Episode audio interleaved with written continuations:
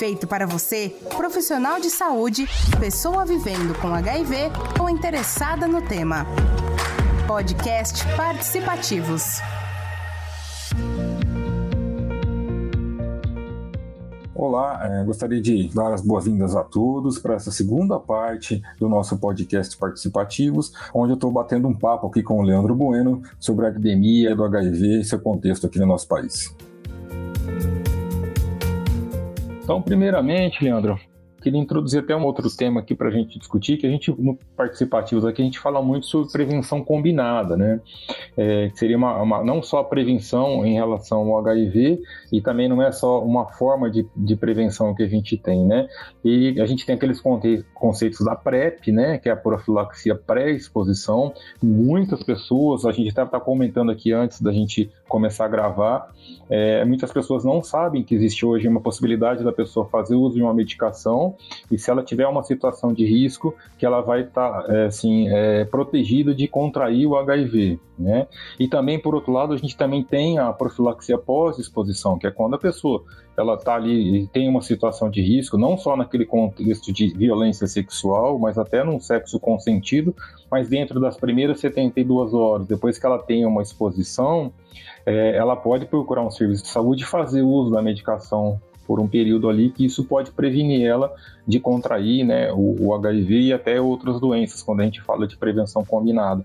Então, é, gostaria que você falasse um pouquinho sobre isso daí, é, sobre essa mandala de prevenção que a gente fala de prevenção combinada, como você vê isso daí, é, como também tem a questão do I igual a I, né, que o indetectável é igual ao intransmissível, que é uma outra coisa que é importante a gente também falar sobre isso daí. Queria que você comentasse um pouquinho dessas coisas. Eu me estendi um pouquinho mais nos conceitos aí, porque muitas pessoas têm dificuldade de entender o que é o PrEP, o que é o PEP, né, que é pré-exposição e a pós-exposição, para conceituar isso daí legal. Não, é muito importante você, você ressaltar esse I igual aí, é, nunca, nunca é demais a gente lembrar, né? Indetectável é igual ao transmissível. Eu recebo muitas mensagens de pessoas que vivem com HIV e fazem o tratamento, já estão detectáveis, ainda se perguntando ou duvidando mesmo se isso é um fato, né? Se I é igual a I realmente, se indetectável é igual a transmissível. Ah, eu tenho muito medo, meu, meu marido, meu namorado é tem carga indetectável, mas a gente ainda tem muito medo de tirar preservativo. Hoje em dia existem diversas é, prevenções combinadas, né, como o senhor já, já adiantou, que é o uso de camisinha, e também da PrEP, também da PEP. É, eu acho que são ainda assuntos poucos discutidos em todas as bolhas, digo isso, dentro da comunidade LGBTQIA+, um pouco um pouco mais discutido é, é, dentre os homens gays, a questão da PrEP e da PEP, mas eu ainda acho uma, que, que deveria ter uma, uma política pública de inserção de, de, de, de, informação mesmo, porque as pessoas elas não têm muito, muita informação sobre o HIV em si, quanto mais sobre se existe um medicamento que previne ou que pode que a gente pode tomar com uma pós-exposição, né? Eu, eu converso às vezes com, com, com pessoas é, heterossexuais que nunca fizeram um teste de HIV na vida. Assim, nunca fizeram. Tem 40, 50, 60 anos. E eu percebo isso que isso é um, um, hábito muito maior entre os meus amigos que são bissexuais, que são homossexuais. Então a gente percebe que é, dentro das bolhas há é, é, formas diferentes de disseminação de informação, né? A PrEP e a PEP hoje em dia ela é muito comentada dentro dos círculos da comunidade LGBTQIA+, mas quando eu digo isso numa roda de outras pessoas que, por exemplo, não são da comunidade LGBT, elas não sabem nem o que é. é reiterando mais uma vez, às vezes a grande maioria, 95%, nunca fizeram um teste de HIV. Então eu acho que hoje em dia ainda o estigma ele é tão grande relacionado ao HIV da comunidade LGBTQIA+, que as pessoas acham que elas estão imunes. E a gente tem hoje já medicamentos como a PrEP, a PEP, também com o uso da camisinha, que não só previnem contra o HIV, como outras diversas ISTs que a gente tem hoje. E para mim o que, o que é, falta realmente é diálogo e políticas públicas que realmente disseminem informação porque esses medicamentos estão ali, eles estão disponíveis, eles estão disponíveis pelo SUS, ou seja, as pessoas elas têm acesso a esses medicamentos, mas elas nem sabem que esses medicamentos existem. Então, eu acho que é, hoje em dia a gente falar sobre o HIV, eu acho que é a porta de entrada para que a gente consiga realmente levar essa informação para as pessoas, para elas começarem a, a, a, entender que é possível não só falar sobre depois o tratamento do HIV, mas falar sobre antes como não ter contato com o vírus também. Bem interessante essas considerações que você fez e, e realmente eu percebo também aqui, é, por outro lado, é, dentro da comunidade médica também, né? Às vezes estão, é, um, é um assunto que a gente precisa falar mais, né?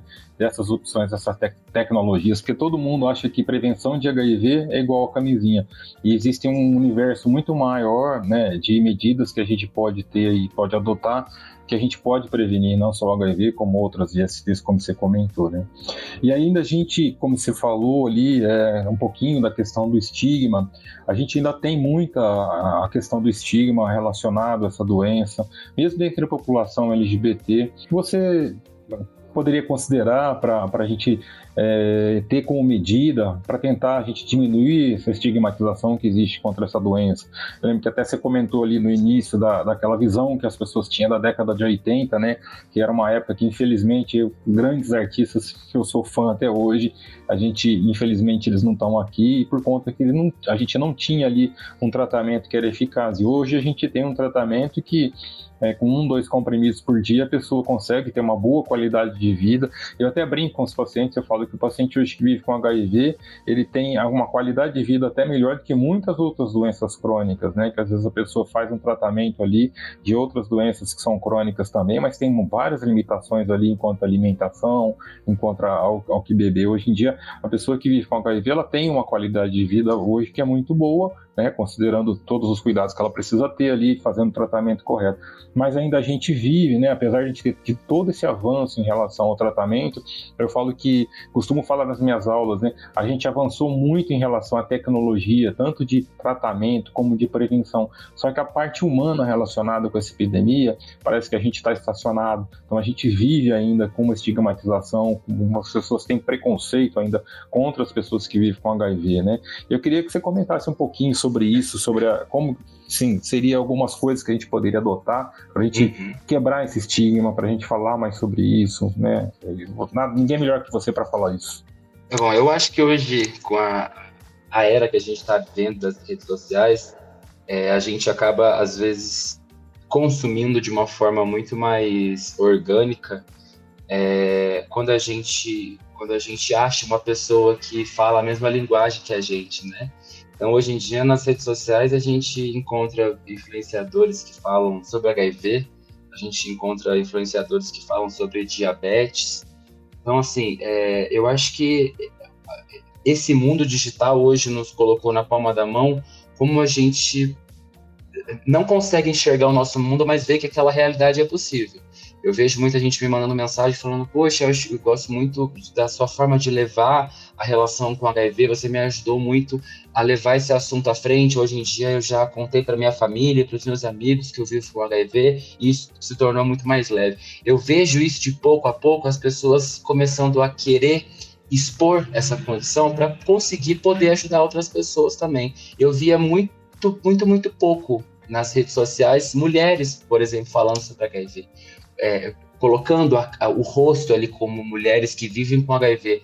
Isso era eu conseguia contar no dedo há poucos anos atrás. Hoje eu já vejo várias, trombo com algumas aqui nos podcasts da vida, lives da vida para falar sobre HIV. Então assim, eu, eu acho que quando a gente fala sobre o assunto, a gente estimula também as pessoas que estão ao nosso redor a também querer falar sobre isso. Eu acho que o, o estigma ele só vai ser quebrado quando as outras pessoas que também vivem com o vírus ou que também conhecem alguém que vive com o vírus tornar essa conversa ativa. Realmente é, procurar saber, procurar ter informações. Hoje em dia eu vejo, às vezes, pessoas que, que eu conheço, que já ouviram eu falar, dando a, palestrinha sobre o que, que é indetectável para a rodinha do lado, assim, sabe? Eu falo, pô, que legal, a pessoa não sabia nem o que, que era a diferença entre HIV e AIDS. Aí hoje alguém, se alguém fala isso perto dela, ela já tem informação do que é PrEP, do que é PEP, do que é, intransmissível, do que é, é, é nível de carga viral. Então, assim, você não precisa é, você não precisa viver com isso para você saber que o vírus está aí, que existem várias pessoas ao seu redor, inclusive, que você nem sabe que vive com HIV. Então, se a gente sabe hoje que a, um dos, uma das maiores pontas desse, desse iceberg é o estigma, a gente só consegue quebrá-lo com diálogo, com informação. Então, o que eu sempre falo para as pessoas que me mandam mensagem, ou que acham muito legal a postura que eu tenho, eu falo, faz também, fala também, abre também, conversa também. Isso não vai te deixar menos, não, não, não, isso não vai ser uma exposição. Pode ser uma exposição de início, mas depois você vai ver que isso vai, vai, ser, é, é vai ser tão bom a longo prazo, de alguma forma, para você também, que, que vive desse estigma, porque eu vivo esse estigma todos os dias quando eu toco nesse assunto. Eu vejo a cara das pessoas e eu quero quebrar isso. Não vai ser amanhã que eu vou quebrar, eu vou fazer isso com o tempo. Daqui a 10 anos eu vou olhar para trás e falar: Poxa, eu ajudei esse estigma a ser quebrado e de uma forma natural, que é apenas contando a minha história de vida. Hoje em dia tem tanta gente que a gente pode se espelhar, que a gente pode ver, que a gente pode seguir, não precisa estar com a pessoa para ver o dia a dia dela. É, médicos, influenciadores, artistas que vivem com HIV, artistas que vivem com diabetes, atletas que vivem com diabetes, ou seja, está sempre do nosso lado e ao nosso dispor. Na, na, nossa mão a gente consegue ter acesso a tudo. E a gente não precisa viver com isso para disseminar informação. Não, interessante você falar isso, e agora eu estava aqui pensando enquanto você falava. É, eu trabalho com HIV tem mais de 20 anos, né? E agora com o advento das redes sociais e, assim, nos últimos anos, com pandemia, então a gente teve a oportunidade realmente de, de falar com mais pessoas também que gravam vídeos, que fazem mulheres, é, pessoas trans. Então isso é, é bastante interessante e assim, isso está ganhando corpo e a gente precisa falar sobre isso e levar a informação para as pessoas, né? Que o que você falou lá no início, resgatando a tua fala do início, é, quando a gente fala e a gente conhece, a gente deixa de ter aquele medo, aquela, aquele receio, né? Pessoal, infelizmente a gente chegou ao fim desse nosso podcast aqui, dividido em duas partes. Eu gostaria de agradecer ao Leandro Bueno pela nossa interação aqui, esse bate-papo excelente, e convidá-los para assistirem as demais edições dos nossos podcasts do Participativos. Muito obrigado. Eu que agradeço, Ticival, toda a galera do Participativo, da GSK, é, por levantar esse, essa temática, levantar esse assunto, precisar de mim para ajudar disseminar informação, a gente está aqui e muito obrigado mais uma vez a todos os ouvintes e até a próxima. Podcast Participativos.